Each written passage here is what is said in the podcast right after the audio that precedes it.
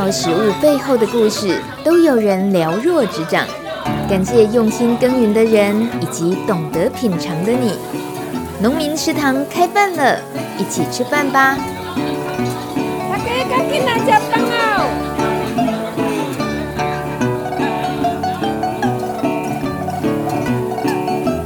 大家好，我是大米。今天是五月四号，明天呢是二十四节气当中的立夏，所以今天可以说是春天最后最后的尾巴，而周日就是母亲节了。这些线索有没有让你想到一种花呢？不是康乃馨啦，事实上自古就有代表母亲的花，就是萱草。古时候，游子要离家远行之前呢，总会先在母亲所居住的院子种植萱草来表达孝心，希望母亲因为照顾和欣赏萱草的时候，让心灵有所寄托。看着欣欣向荣的萱草，象征着孩子在外平安健康，也能够减轻母亲对游子的思念。说到萱草，这是百合科宿根草本植物，全株都有利用价值。根茎的部分是传统的中药药材，可以消肿、退火和利尿。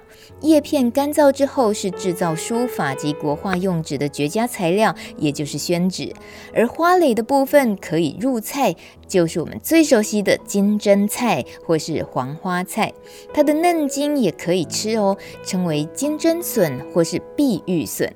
当然，更令人喜爱的还有它开花的样子，花色鲜艳，花型秀雅，是很受欢迎的园艺花草及插花素材。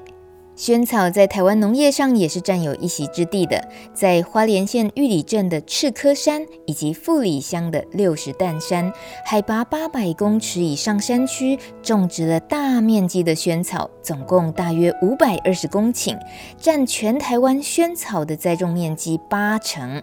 所以，当萱草开花之后，一大片黄澄澄的金针花海就成为花莲夏季知名的观光景点。大家如果要欣赏金针花，花莲县玉里的赤科山和富里的六十担山，以及台东太麻里的金针山，都是很棒的选择。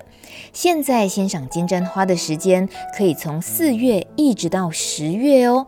不同时期来拜访各有殊胜，而且行家都知道，不只是赏花海美景，还能品尝在地的金针菜饗宴。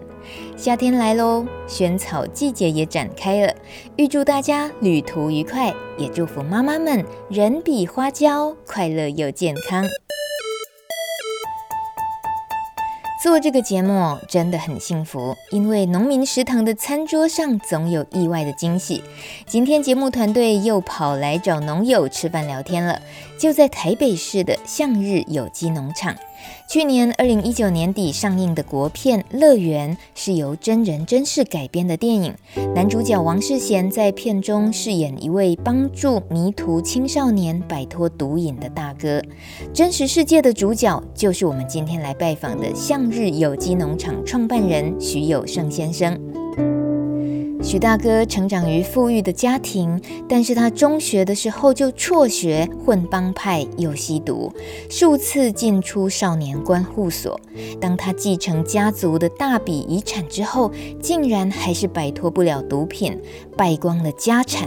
直到他的女儿上国中，开始叛逆学坏，也沾染了毒品，才令他深刻觉醒。为了女儿，也为了自己，非戒毒不可。但是他已经走投无路，穷困潦倒。后来求助佛门，决心挑战不可能的任务，靠自己的力量戒毒。对于从来没有务农经验的他，投入农耕之后，竟然还创办了向日有机农场。他说：“这是唯一的路。”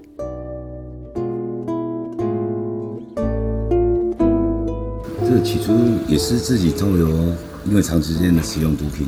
想要改变生命，改戒掉毒品，呃，有因缘，有这块农场的耕耘。其实话说来也是唯一的、唯一的路了，因为我吸毒已经吸到生命即将成为末，到了末端。嗯。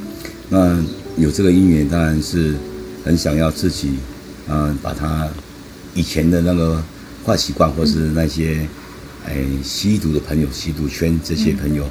能够远离。这至少至少这边有点山区，嗯，那就我觉得有一个正当的工作，虽然以前没有做过，但是一开始因为我在福智佛教基金会学习，呃，我尊贵的师傅他在推广有机农业。那在这个团体的学习，那是在学习佛法，但是佛法其实还没有深入，就先有这样的一个，哎，被师长引导这样的慈心农业的，觉我觉得那事实我我需要一个正向的正当的职业，嗯，啊，我要想要彻底的改变生命，因为应该也是说学的佛法就是菩提道次第广论以后，自己一直一路上想一直要试着。扭转自己的生命，然后所当从自己的职业开始，有个真相，应该说农夫了哈，做做农夫的生活就开启，但是一窍不通。那我因为在这边在此之前先把毒品戒掉，就是三十年的海洛因，啊，戒掉以后并不表示我的一个身心状况健康，因为长期的来使用毒品，那种身体或者心理生理方面其实都有种种的一个不健全不健康。那我那时候处处是认为用劳动力排毒流汗，因为我认为体内已经积郁了很多很难排出的以前把它吸到施打到体内的一些这些对身体很有大的伤害的毒品，所以我觉得这也很好。除了理念，这理念就是又可以照顾大整个大地，应该说教育也好啦，准备佛法的引导也好啦，就是尊重生命，爱护生命。有机的农业刚好它也。强力的，嗯，就是告诉我们不能使用农药，嗯，农药将将会是全面性的杀生，嗯，那对我自己在学习佛法，又又有就是又蛮蛮贴切的，因为可以不杀生，嗯，所以在种种的因缘，我觉得这好像是我非常好的一条路，嗯，但是我我没有完全没有经验，只是有由于这些理念，人可以吃到很好，假如我能种出来，我可以自己吃，当然受用。健康，我可以以前卖给别人毒品，我现在卖给卖的东西蔬菜是一个健康无毒的。我我光想到这个，我就觉得这很渴望我能赶快成就一个这个地方，在这边开始真正的一个农夫。那刚才谈到的是说，还有一部分就是我想要用劳动力让自己辛苦，自己吃点苦，那用的劳动力来耕耘，那让自己把体内的净化里面体内的一些毒品。所以我真的这样做了，做了以后做了一段时间，我觉得确实觉得身体好的很快。一段是多长？当然是阶段性的，嗯，阶段性的就是半年或者说一年多，然后就有更显著的，不是每天都感觉进步了，嗯，就是一段时间就会感觉进步了一大块。比如说，我戒了毒以后，其实经营农场，因为长期使用毒品，我是长期使用，同时长长期使用安眠药、镇定剂、忧郁症、躁郁症的药。我一天要使用十几颗，其实戒掉毒品还才这样才可以入睡。然后我就就半年以后，我就开始尝试。我觉得我好像健康的速度并不是很快，但是呢，我我就开始把我的这个就是诶这些精神疾病的药开始简化它。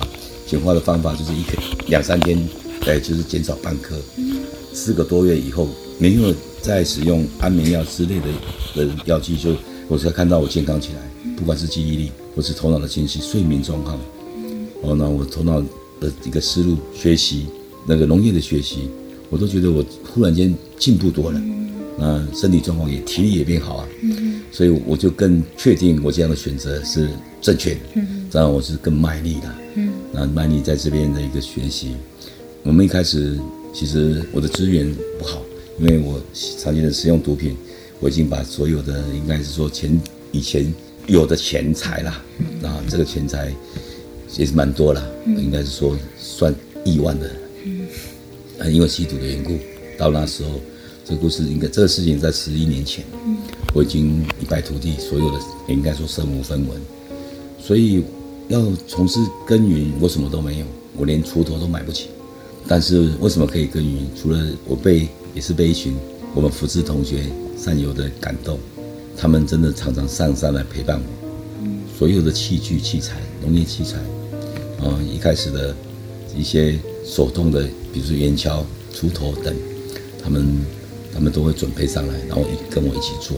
嗯，那再来就是进而没有一段时间呢，呃，耕耘机啊，什么机，他们都愿意，应该是说了，他看到我真心想要学习，嗯，所以这群善友呢就很愿意，哎，掏钱出来买一些机具，然后甚至于买了以后跟你一起做，嗯，然后我就感受到另外一份温馨，嗯，这些福祉的善友这样的陪伴，然后我真的很感动，我更更激励我一定要坚持，嗯。嗯，不瞒你说，我我们这样吸毒的人，常常其实戒毒一段时间，就中途又返回了很多。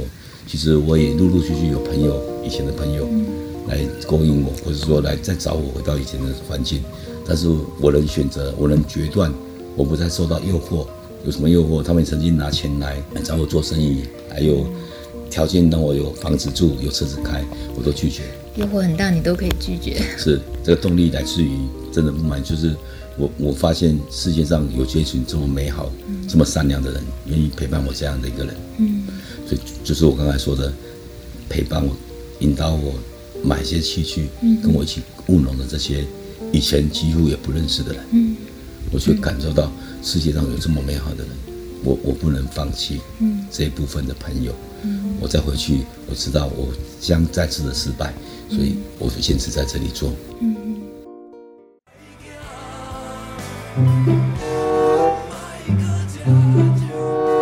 农业知识小百科，你考了没？听卖菜老板说，小黄瓜如果长得直、卖相好，是因为有喷农药，所以要买小黄瓜最好选弯的，这是真的吗？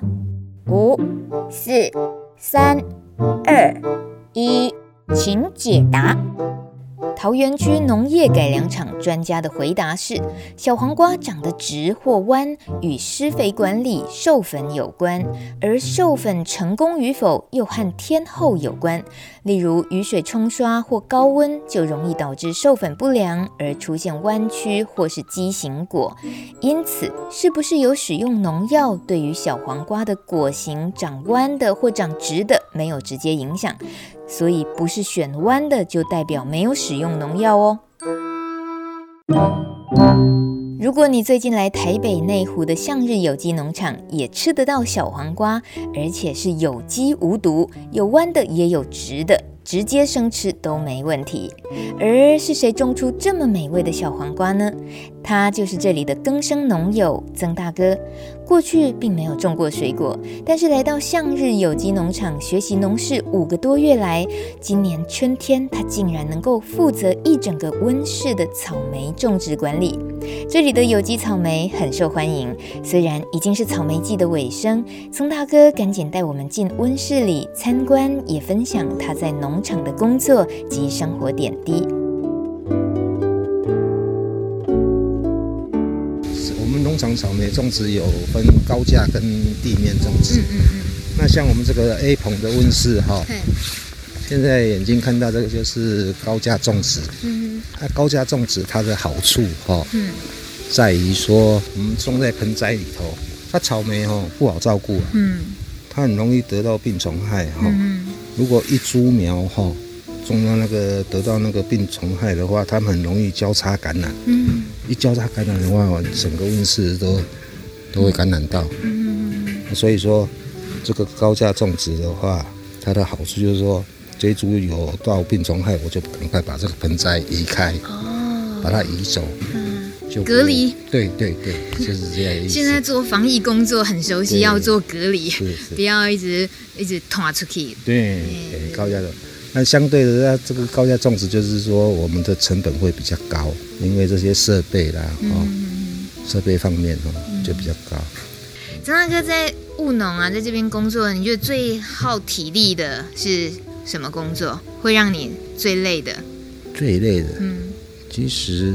因为我们在这边，我们都是学习佛法嘛，哈，我都把它当做说在磨练，磨练自己的耐心。嗯因为务农都不轻松嘛，我们讲真的是不轻松。不过把它想想有往正面去想的话，就是说哈，啊，他在磨练我，哎，又看到那个哦果粒又长出来了，就很有那个成就感。哎，这样子一想的话，就不会写得很累。哎，那农艺这种园艺治疗真的是很有治疗效果哈。是是是，就是这样。所以来这边多久了？你对你生活真的有很大影响的是有哪些吗？嗯，我因为我们向日农场，我们都我们师兄啊，哦，许师兄他都会安排我们去上广广论课。哎，啊，广论就是三宝嘛，佛法讲的三宝。那我觉得让我改变的就是广论。哇，那那广论真的是一本天书啊，真的很好。务农，然后加上信仰的这些力量都很重要。是，嗯那耕作作物有最有成就感的时候是什么时候？让我看到草莓要开花结果的时候，哈，那个成就感就蛮高兴的。啊，还有目前小黄瓜，小黄瓜也是目前我在负责啊。我你们刚刚应该有看到，有都有吃到，好好吃哦，很好吃哦。对啊，今年。哎，三月七号我们下苗啊，现在已经四月多，应该现在长那么高了。对啊，我早上我早上也在那边忙啊，忙了小黄瓜。这几点就要起来忙？我们六点半我们就到农场了。对，大概然后来到农场，我们前行做完前行的时候，我们就开始工作。嗯。那因为现在草莓，草莓现在应该也到比较尾声了嘛。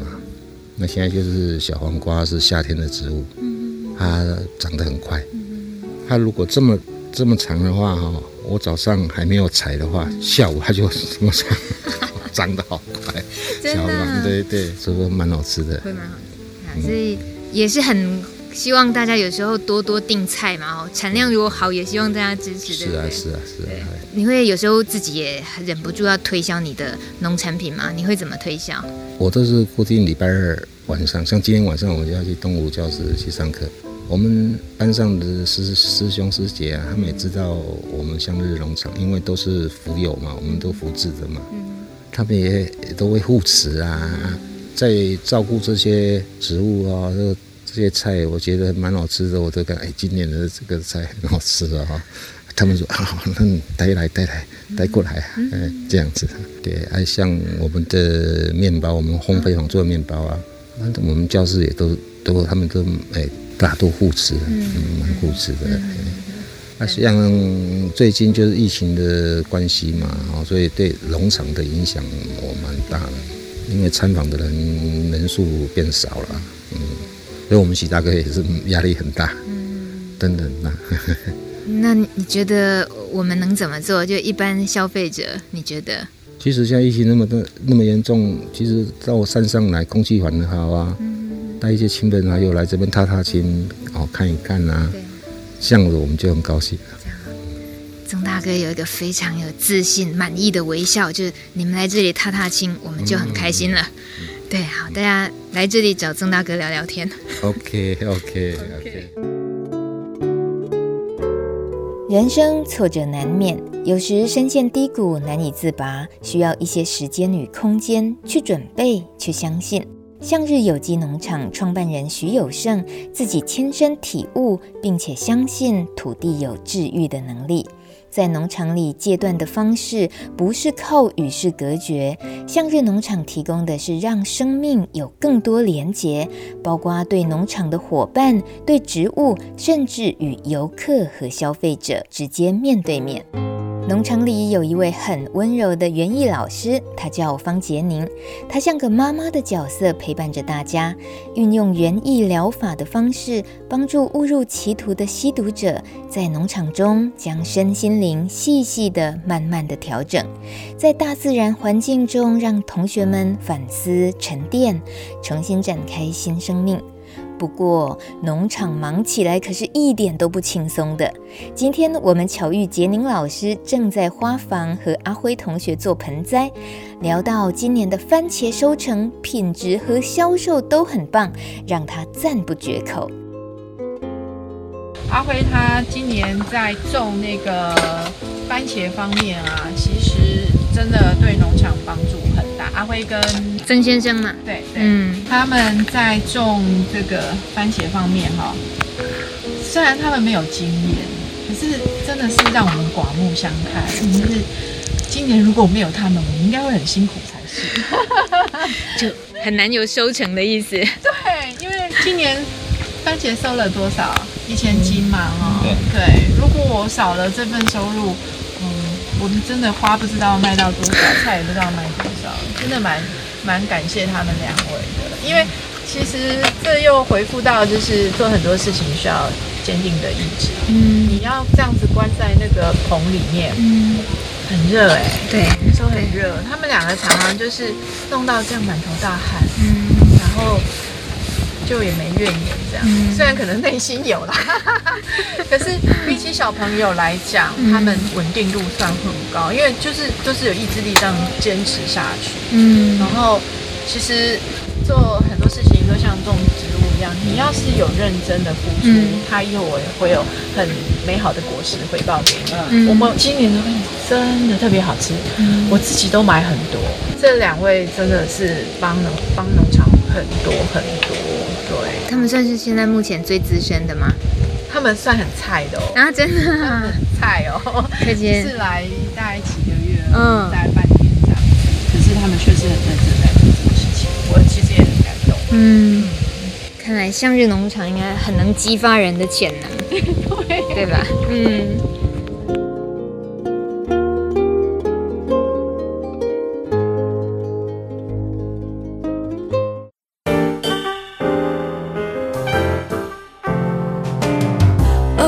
Open your mind，就爱教育电台。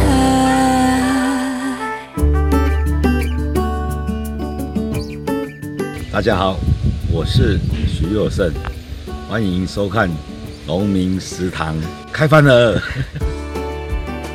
你正在收听的是农民食堂开饭了。今天的餐桌主角是位于台北市内湖山区的向日有机农场经营者徐有胜。他的故事去年被拍成电影《乐园》，不管你是不是看过这部电影。当我们坐在向日农场的咖啡亭里头，听他说着真实人生经历，恐怕是比电影更戏剧化、更不可思议。因为剧本要讲究说故事的逻辑，可是真实人生往往更多荒谬、超出逻辑的情节。我们快把故事继续听下去。其实我在这边耕耕耘十年，今年是第十年。我真的很认真学习，因为从农业一窍不通的一个这样的一个学习，然后我三年多后，我通过了慈心有机验证。那同时呢，就是我种出了有机草莓。那时候我觉得辛苦，蛮有代价的，也蛮有成就感。为什么？因为草莓还没有成熟，又有一群善友用认养的方式拿五十万给我，他说全部都给你买了。嗯。我我是我是除了很感动以外，我励志，嗯，就是说我看他们帮助人又可以这么快乐，这么欢喜，我一定要跟向他们效学，嗯，改天我一定要有机会，我一定要重新站起来，而且有机要有机会，我也要欢喜心的帮助他人，嗯，可是在这这几年当中，断断续续都有思考到我怎么样帮助谁，嗯嗯，可是一个农夫。嗯，应该是说当时在这学习，根本收入都是有限的。嗯嗯。然后我可以帮助谁？其实自己也常常给自己也很 OS。嗯。当我草莓种植，我又得到了五十万以后，嗯，我认为我经营农这个农场，如果我每年都有五十万，嗯嗯，那加上蔬菜的贩的售贩售，我我觉得我我可以独立经营这个农场，就是说不用在很多同学的一个点点滴滴的买肥料啦，嗯，买其东西来给你帮你帮忙你。我觉得我我可以可以好好的经有能力经营这个农场。嗯，我我欢喜到什么程度？我要先讲一下。当时其实那一路上我还是靠着低收入。哦，补助。对，补助当然是补助我的女儿的学杂费。哦。但是我那时候很高兴，我有了十万，我自己到区公所，社会课，嗯，告诉我的社工说，我现在收入增多了，我我们要把这一补助我这一份，给更需要的人。嗯。那我要。撤销保不是撤销这个就是低收入户的资格。嗯，嗯，我讲这一段是是真的，那时候真的很高兴。嗯、我认为我可以这个农场可以独立经营。嗯，我女儿可以养好了。嗯、女儿女儿当然是我我生命改变一个很大的动力，或是说一路上的坚持，她占有很重要的扮演很重要的角色，因为她是我唯一的爱女独生女，她她就是看她闹毒品，我带她回来山上，同时进入福祉团体学习，嗯，然后我们同时开始开启了我们的两个人的改变生命之旅，所以女儿很辛苦的跟我回来山上住，嗯，那我当然就是系系挂的就是我要当一个父亲的责任，要做好父亲，我已经做不好的身身犯。而影响了女女儿，所以我重新再继续辛苦，那我要一定要把女儿带她长大成人，至少，我不管对女儿有什么多大的期，就是期盼她能够有什么，呃，就是以后来日有什么丰功，我有什么成就，但是我知道我我一定要倾注我自己在这边的学习，然后让保护我女儿，一起呢照顾我女儿长大成人。嗯。那当时我就很高兴啊！我刚才提到，我我觉得我可以，我如果每年有五百五十万的收入，那我当然可以养育我的女儿，那绝对没有问题的。我就非常高兴，我我我可以当一个爸爸，我不用靠政府补助，我可以靠我自己的农业的技能来来。那可是话说回来，我我欢喜的天赐，应该没有几个月啊，借我土地的地主啊，他就把土地卖掉了。其实。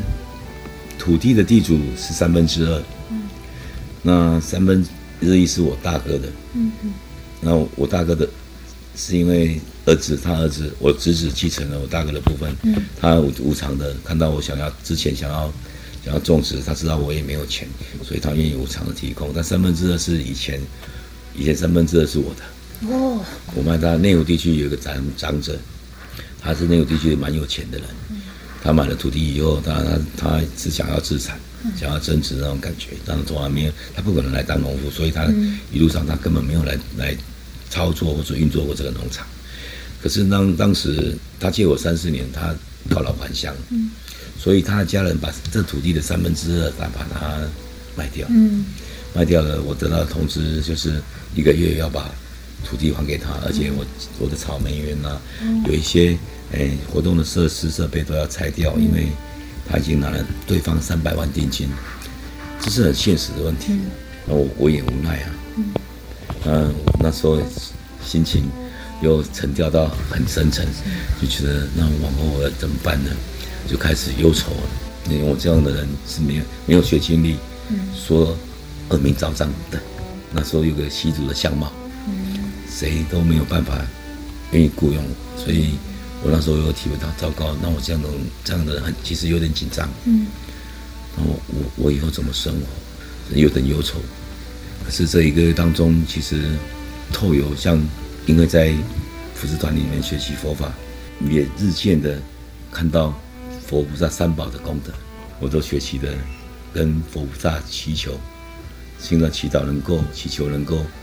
嗯，让我渡渡难关。当然，这件事这么重大，我是无能为力去请托这么临时，需要两千万这样的一个数目啊，我我也没有人，包括亲友、眷属，没有人可以帮忙我这个。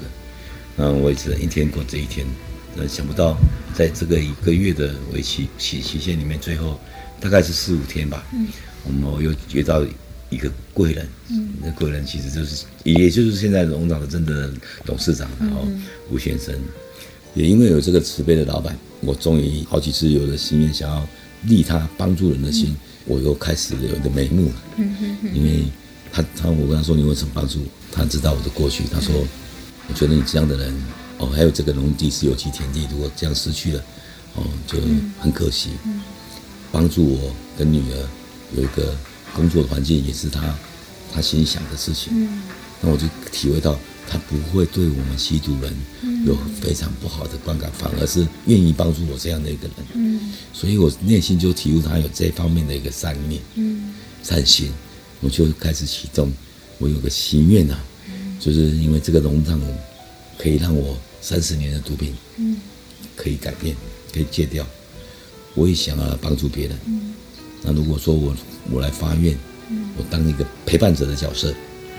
那我们这个农场，我来接办，跟我一样曾经吸过毒，而且他想要改变改掉毒品的人，提出了哈，提出我的想法，我希望他能够支持，因为土地第一个土地是他的了，嗯嗯，然后再来我知道我这样的做法会有很大的财务，嗯嗯我我光草莓的收入是没有办法适应的哈，那就是其实最主要朱满麟说还是财务这一块的需求，可是他真的很爽快，好没关系，你出人，我出钱，就这样就是开始，所以他就当你老板就对了，对，就就变成我，你是总经理，你管经营农场就对了，对，他就因为我们我们的方法不太一样，嗯，因为我要想，因为我自己是长时间毒品过来的，我们会深深知道，很多是因为社会结构对于诶处理，就是哎吸毒人的方法不太适合，所以。每每看到的毒品，好像很多人就是一辈子很难戒掉。其实我我有抓住几个点，比如说要有个环境，因为我我看到的左右环境是可以令人稳定，可以持续的坚持的戒毒。那我就想说，我们看到很多的戒毒机构是需要每个月缴多少钱戒毒费，很多人想要戒毒的当下，几乎都是财务很困窘，或是甚至于跟我一样是被。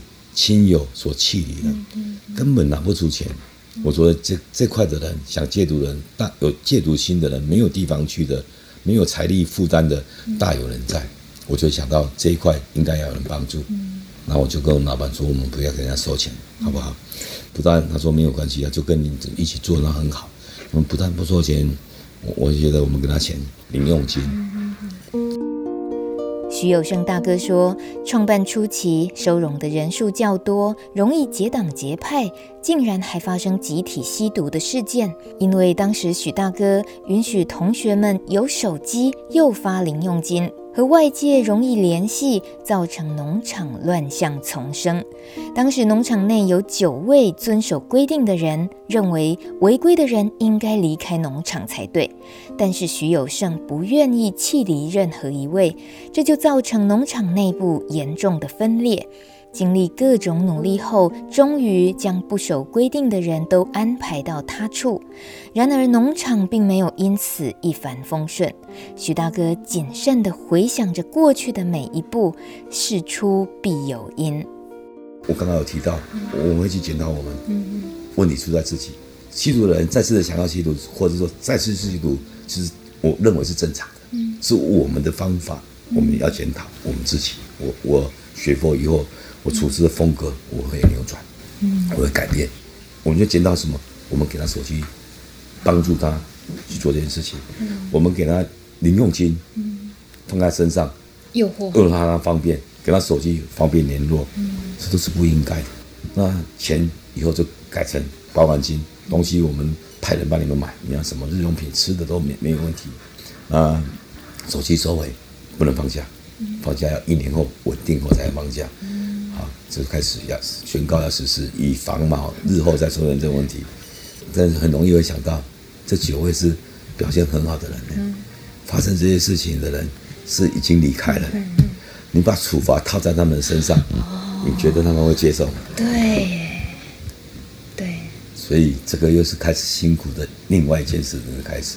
这件事情努力了更久，这九位一一的都留下来了。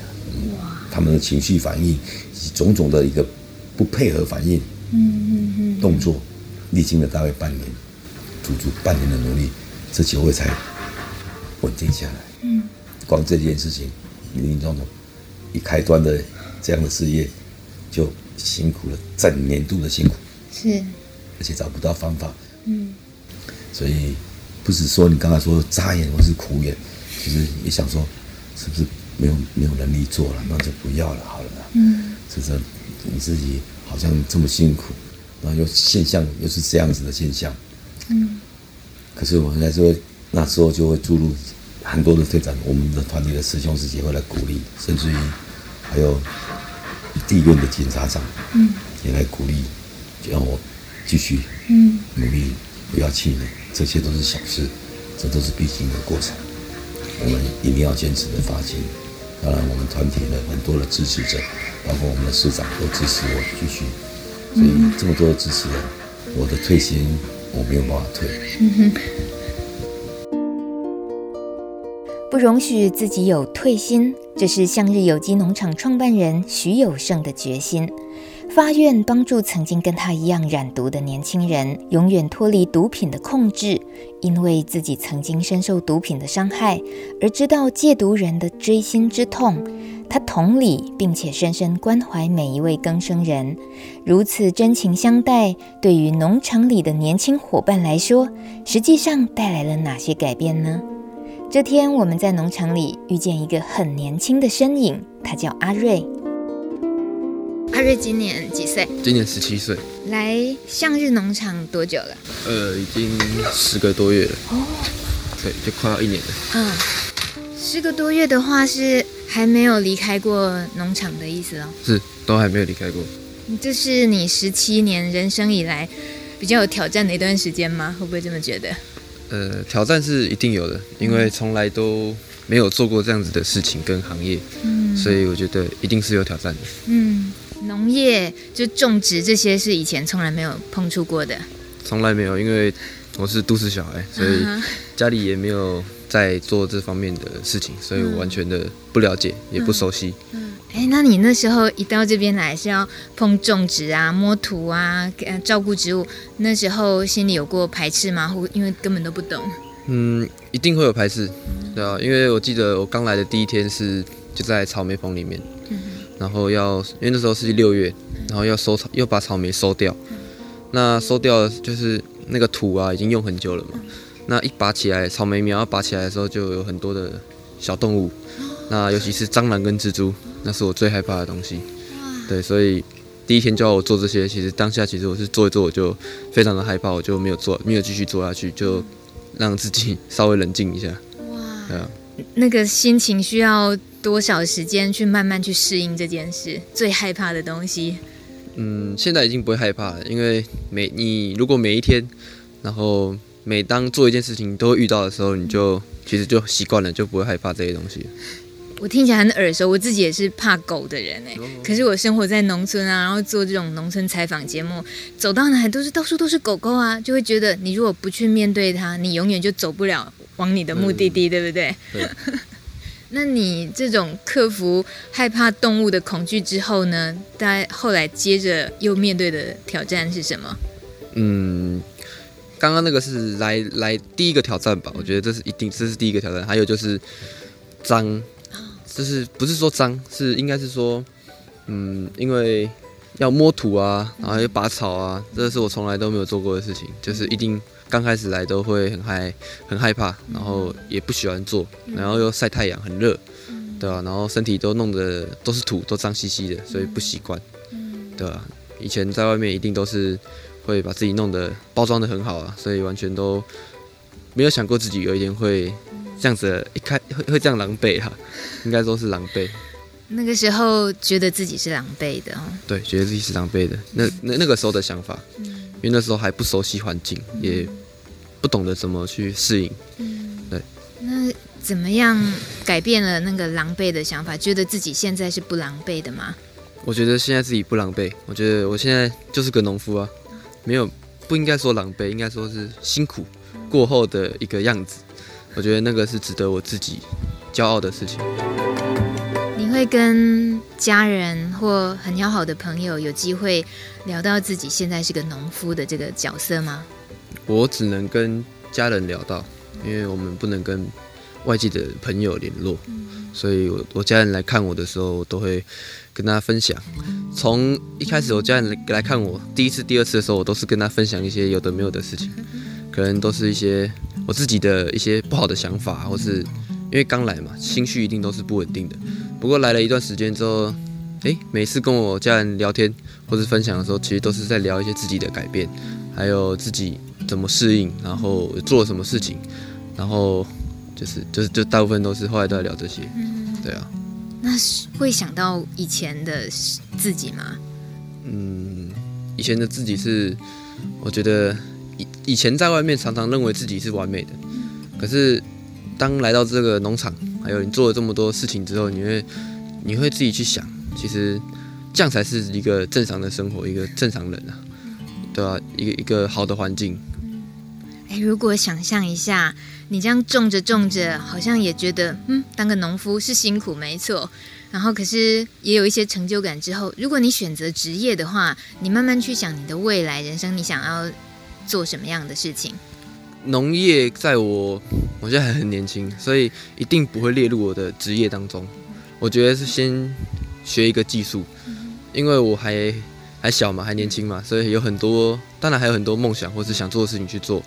那农业这方面可能就要年纪稍微大一点了，对啊，这个并不会在我现在被我列入我的未来的职业。对，我觉得现在就是个学习的机会而已。嗯，你在这里的生活作息节奏大概是怎么样的？呃，晚上十点、十一点就要睡觉，然后早上六点就要起床，对，就是蛮蛮规律的。等下六点要是真的想赖床，赖到七点不可以吗？不不不，行不行不行，不可以赖床。因为一定会有人把你叫起床，我们大家是一起的，应该是说就是有每天都是这样的，一个规律的一个作息，不会说你想赖床就可以赖床的，对吧？工作也就是一样一样这样排着下来，会会觉得哪一个哪一个时节作物的哪一个时期，会觉得那时候是特别辛苦的吗？我觉得应该是夏天结束要接秋天跟冬天的那个时候，因为那个时候是应该是九月十月。那那个时候要换冬天的作物，因为秋天种植，然后冬天收成的作物。那那个时候应该是说要全面换季，就是土啊要重新翻过施肥，农场的一个每个区域都要都要重新整土过。那那个时候又是蛮还蛮热的，所以那个时候是最最累的。那冬天我觉得也是最辛苦的，虽然说冬天好像很冷，不过没有太阳是没有错，不过是最多类别的一个作物的时候，又大部分都是要。有一些连续采收的，然后有一些就是就是只会采收一次，对啊？那可是都数量都非常的多，所以那个时候很累。嗯，也会有觉得哦，我要是赶快再忍过多少时间，我大概就不要在农场工作了，会不会这样？嗯，那是我刚来的想法啦。我现在觉得每一天就就就是这样过啊。嗯，也习惯了这个工作，那也还需要很长一段时间。所以如果我现在就这样想的话，我未来会过不下去。对。现在是不会这样想的。你说的那个也还要一段很长的时间，就是指在这里的磨练，在这里适应这样的生活，是一个感觉也是被限制住的，对不对？就是必须要度过这些时间，才能够迈向一个自己下一个阶段想做的事情哈。对。那这一段时间，嗯、呃，你可以想象得到，你在这里能够带给你快乐的东西会有哪些东西？快乐的东西吗？嗯我现在觉得每天都很快乐，因为没有什么压力，也没有什么烦恼，然后看着作物一天一天长大，然后到从我们种到采收，那是很有成就感的。然后每天的应该说也跟环境有很大的关系，因为以前的环境很不好，然后朋友圈也很不好。那现在有有一有一群就是可以共同学习，然后一起一起进步的一一些伙伴，然后有一个这么好的一个厂长。在带我们，所以我觉得自己也很幸运，然后也很开心能够来到这边。嗯，你怎么那么棒？你超真的跟这个向日农场一样，就真的超向日的。你以前个性是这样吗？其实我也是很，我在这边也是来到这边才发现，就是原来自己可以做这么多事情，原来自己也可以学习这么多事情，以前从来没有想过。对啊。你的朋友，以前的朋友，如果未来有机会看到你，你可以想象得到，他们应该会吓人很大一跳，对不对？我觉得会，但是我我觉得我会变得不知道该跟怎么跟他们互动，怎么怎么沟通，因为以前的说话方式还有讲话的习习性都就是在外面那个样子嘛。可是你在一个好的环境久了，你会被环境所影响，对吧？所以我觉得坏的环境，我们我们就不该再去去去到那个环境，对吧？应该要往好的地方走。然后交一些比较好的正常的朋友啦，不要说好的朋友，正常的朋友，因为以前的朋友真的都不正常。欸、喂，他们是不会觉得啊？我以为我也很正常啊，会不会有有过那种心情？其实可能你以前也会觉得你男友不正常，对不对？嗯，他们一定会觉得自己很正常，但是一般人看到就会觉得是不正常的。这个真的只有经历过的人才可以说得出来，就是这个只有经历过才说得出来，因为可以反观自己啊，从一个。各种习性、习惯都不好的人，然后改变这么多，然后也可以看到自己的一个进步，所以我才可以这样子说啦。嗯，对啊。谢谢阿瑞，你真是太超龄了。你说十七岁嘛？对。你妈你爸来有没有觉得，哎，你怎么多活了二十年的感觉？你 不是才来几个月？我我爸爸哦，嗯，我我爸妈离婚了，所以我是奶奶带大的。哦。对啊。所以奶奶来看你吗？奶奶有来看我。嗯。对啊，那爸爸有有一些他自己的一些困扰，嗯，所以他没有办法来看我。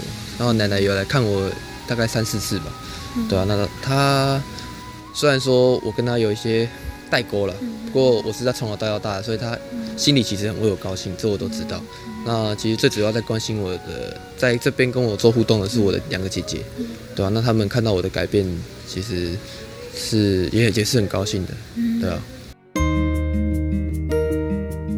我觉得很难让一般民众可以对吸毒人观念改变，嗯，但是我还是会恳求，还是想要讲，吸毒人他只要有一个想要改变的心，有一个正向的环境，他是真的可以改变。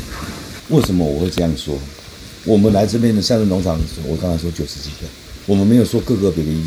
每个人都戒毒成功，那至少也有四成，那是不是透过学习有有将近一半，可以改变？那如果这个四个四成的人，我会想，如果每个人都发心愿，想要来改造社会，如果每个人都愿意发心在这一块，让社会很难解决的毒品问题，能够大家齐聚来帮助这一块，值不值得？其实成功率不是很高，但是。是还是有一部分人，那这一部分人如果没有环境，没有被环境所接受，或是引导，或是承许，还是异样的眼光，他一辈子都没有办法改变。比如说说自己好了，而得到了一些感召，因为自己得到一个有一个好的环境，被这样的一个陪伴，有人来照顾，有些人会发心的，大家认为没有用的人，可以转身变成一个对国家社会有帮助的人。我们不应该一概而论，就是一竿子打翻一艘船。我们会相信他有朝一日会改变，也也不一定是到老死了。我们有这边有三进三出的，可是他还是改了。所以我只能奉劝世人多多给予机会，给予鼓励。其实给他一个和颜悦色，给他一个微笑，正向的眼神看他。这就是布施啊，这是对他布施，让他觉得我没有被社会孤立。你可能改天就是他的一个贵人，帮助他，因为他愿意，他知道你没有排斥他，他愿意跟你沟通，或者你就是可以帮助他提升的人，很重要，并不是帮助人。我体会到不一定是财务了，其实你一个动作，一个微笑，给我们这样一个被几近被社会边缘，或者说被家人弃离的人，给他一些温暖，嗯是温暖很重要。换言之，我们在这边就是不断的给这些温暖。其实我们没有什么特别的方式，除了务农的引导，随着这些植物的成长，以及教育他们爱护生命，这些有关于因果或是说生命的教育以外，其实就是不断的给予他们温暖的陪伴，营造让他们愿意体悟到，而不是形式上的，为了要给谁看，或是做个形式的。我们做的，我不敢说是最贴切。但是我们是敢说，我们是用心在做。在向日有机农场，对于无毒的追求，不只是对人，也对所有种植的农作物都是一样的。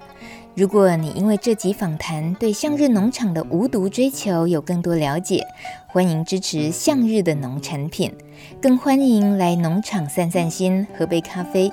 农场也常举办各种食农教育和园艺课程，但是最近因为新冠病毒的疫情影响，参访游客变少了。